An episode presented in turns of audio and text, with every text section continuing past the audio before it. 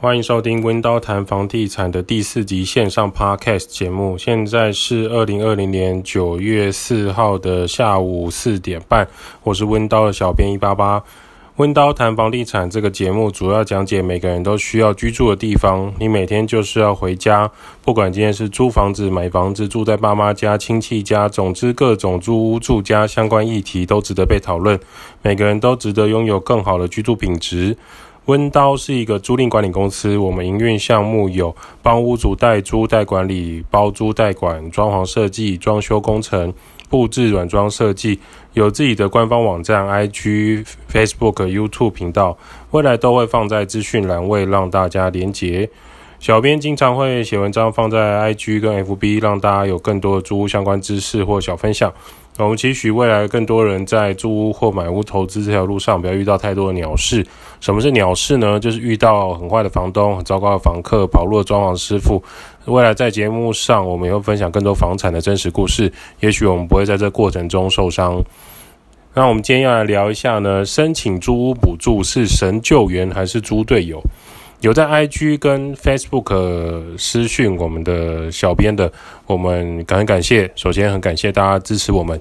有询问租屋补助相关资讯，这是一个非常好的问题。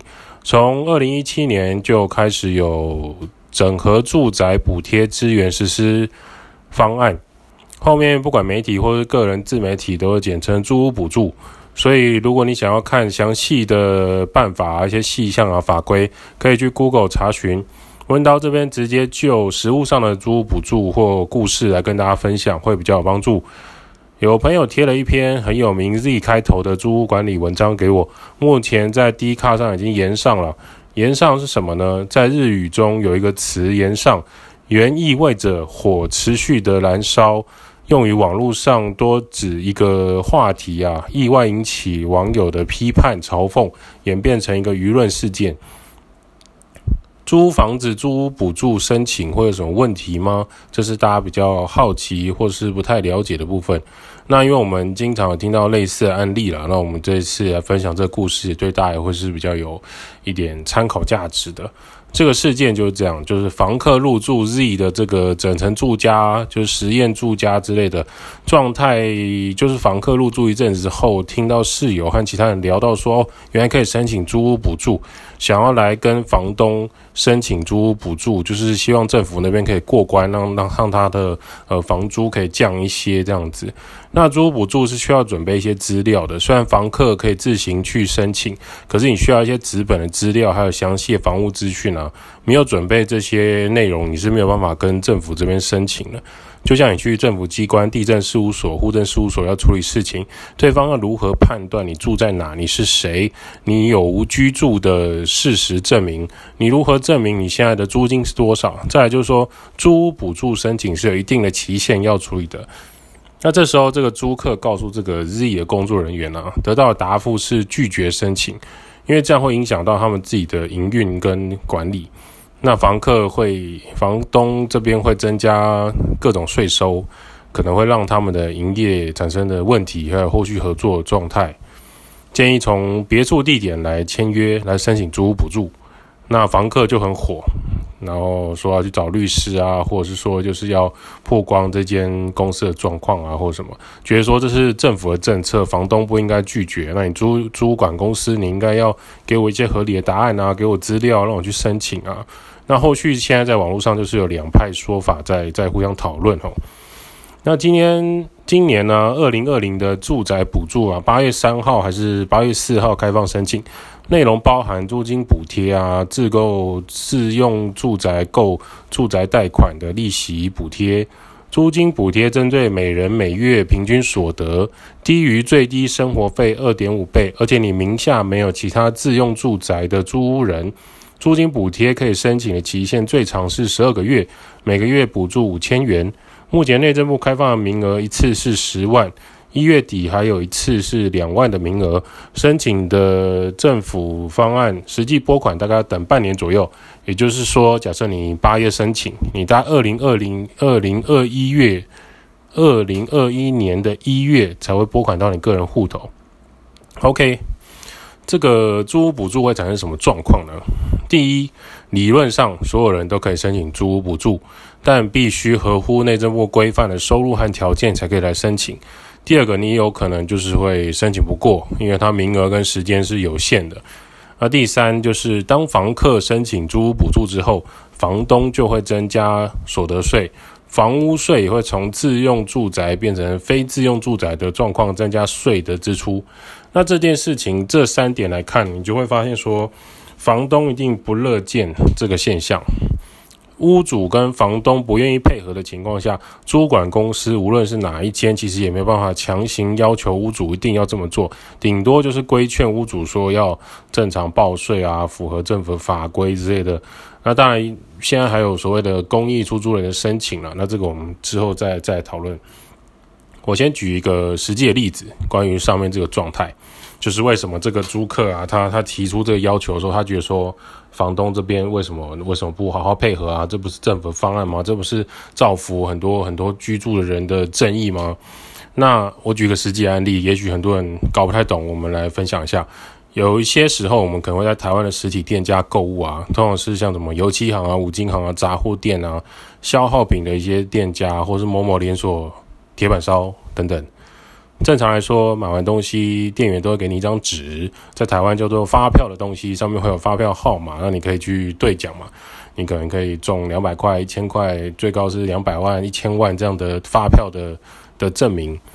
那有时候你可能什么都没拿到，那你也不没注意，反正反正你已经呃买到你要的东西，吃到你要的的铁板烧，你就离开了。那或者是说你会发现，诶，对方是少开什么？那问对方，对方就会说，哦，那你要收据吗？给了你一张纸，上面没有没有统编，没有统一发票的号码，那只有一些流水号。那这这东西叫做什么？叫收据。很明显，这个不是发票。店员为什么要开收据给你，甚至不给你任何东西呢？嗯，这是你好奇纳闷的嘛？那有些人可能就会，他可能公司要报账啊，需要啊，或是他觉得说我有发票可以兑奖，我想要拿到资本发票，那你就跟对方要求说，我会公司报账，所以要给会计发票，需要有统一编号啊、抬头啊之类的。因为公司是可以用这种你出去买消耗品啊，或者是你用餐是有一定的额度可以来做报账，来来抵。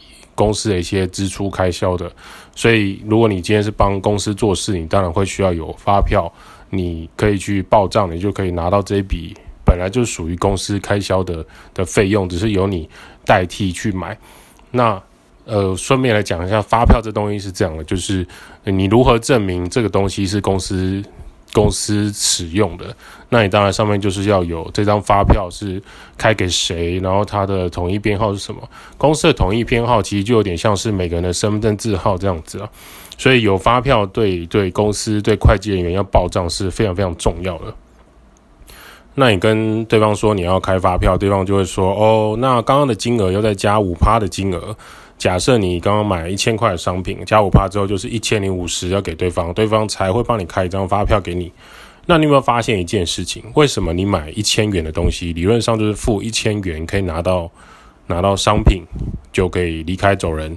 那你今天为了要拿这个发票，你还要再多付这五十元，对方可能会告诉你说：“哦，因为那个是未税价。”什么是未税价？就是未含税金的金额。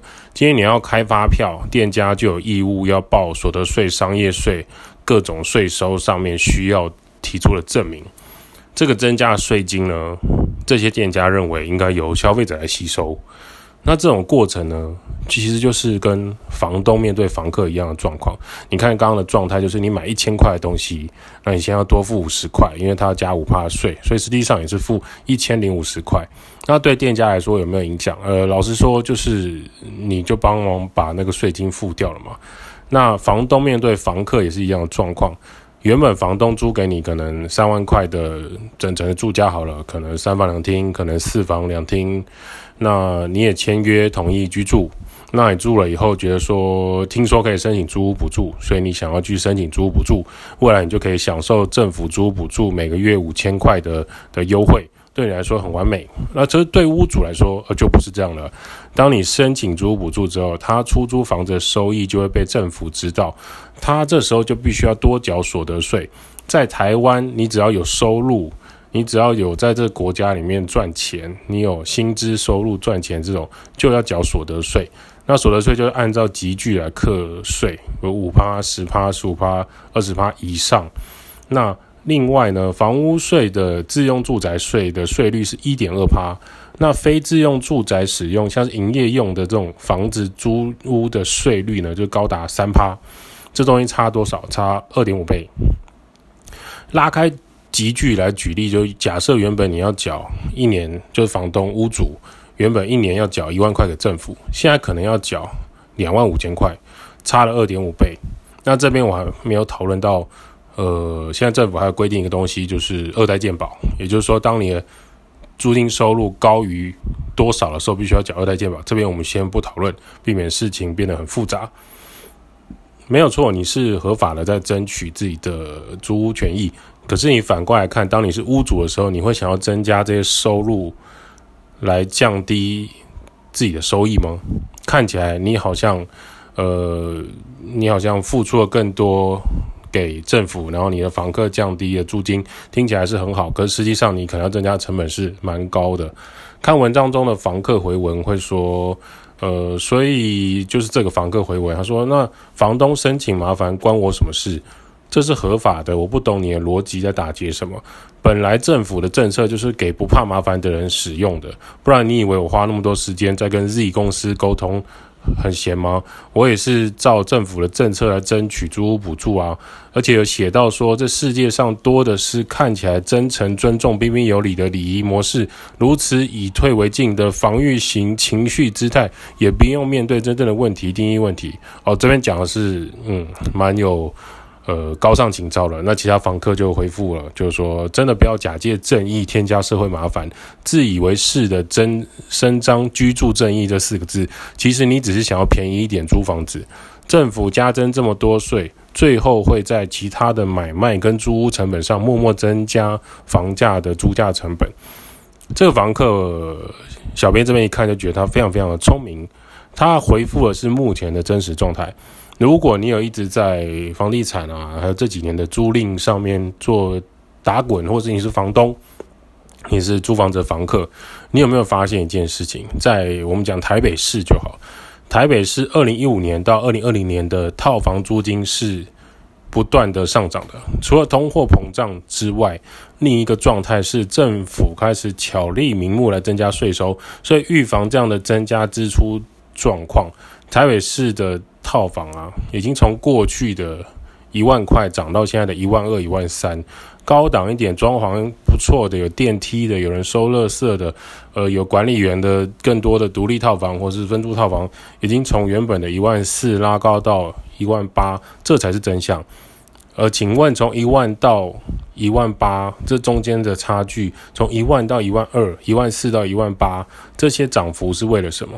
所以申请租屋补助是神救援还是猪队友？老实说，对于屋主来说不是好事啦，绝对不是好事。你可能会说，就是他合法，他应该值得骄傲吗？我不知道。对，在资本主义市场里面，骄傲这件事重要吗？对于房客来说，可能是好事，也不见得是好事。答案是政府说可以申请，实务上冲突跟纠纷还是不少，大家可能要谨慎一点来看待这件事情。我们这边曾经有遇到啦，就是呃，之前就是朋友的房子里面住了一个记者，那我们就去问这个记者说：“诶，你你本身是记者，那你的房东有？”有要有缴税吗？或者是你有办法去申请租屋补助吗？那这记者就说，房东当然没有缴税啊。那他也知道，所以他也没有去申请租屋补助。我们就说，你已经是记者了，你已经是比一般人有公开发言权利的人了。你没有想过要去申请租屋补助，维护你的权益，然后或者是举报房东或者什么呢？那这个记者回答给我们的答案也是很很巧妙、很有趣。他说：“我很喜欢现在居住的地方啦，所以我我。”不会去做这件事情，因为找房子、租房子真的很累。那房东其实对我也还不错，那我就选择就先这样子就好了。那这是一个记者的回答。那我不知道对于每个人的工作状态不同，对于每个人租房子的心情不同来说，你会不会有不一样的想法了？有些人可能会说，哦，可以提告啊，上法院一定会赢啊。这个一听这种这种回复啊，就是键盘上的队友。这里我们就不赘述原因了，因为你如果实际上有去参与一场官司提告是为了租屋补助这件事情，我想你可以去衡量一下它的成本啊，不管是时间啊，不管是你的律师费啊，还有诉讼的费用，你都可以去计算一下。有些人会说，屋主可以去申请第三个选项，就是公益出租人。这个我们未来有机会来讨论。我直接先讲结论啊，公益出租人不会是房东的首选，因为精打细算之后会发现根本没有帮助，反而会造成屋主两年之后的困扰。细节留给各位去做功课。关于什么叫做公益出租人这件事情，目前很多租管公司会以呃这样的方式在帮房东做节约。但我们目前还是以雾里看花来看这件事情啊。那温叨这一节 Q&A 呢，也是参考许多人想要知道的事情。下一集我们再来讲那个租屋的隐性需求啦。温刀开 Podcast 也是希望可以跟更多人分享租屋投资、房地产一些眉眉嘎嘎，还有关于政府啊市场上现在最热门你需要注意的话题。好啦，今天的温刀谈房地产就到这边。如果你有什么想法或是意见，欢迎私讯或留言，五星吹起来，我们就会回答你的留言。温刀小编在这里也会在下一期的节目中跟大家讨论租屋相关的事情。感谢各位。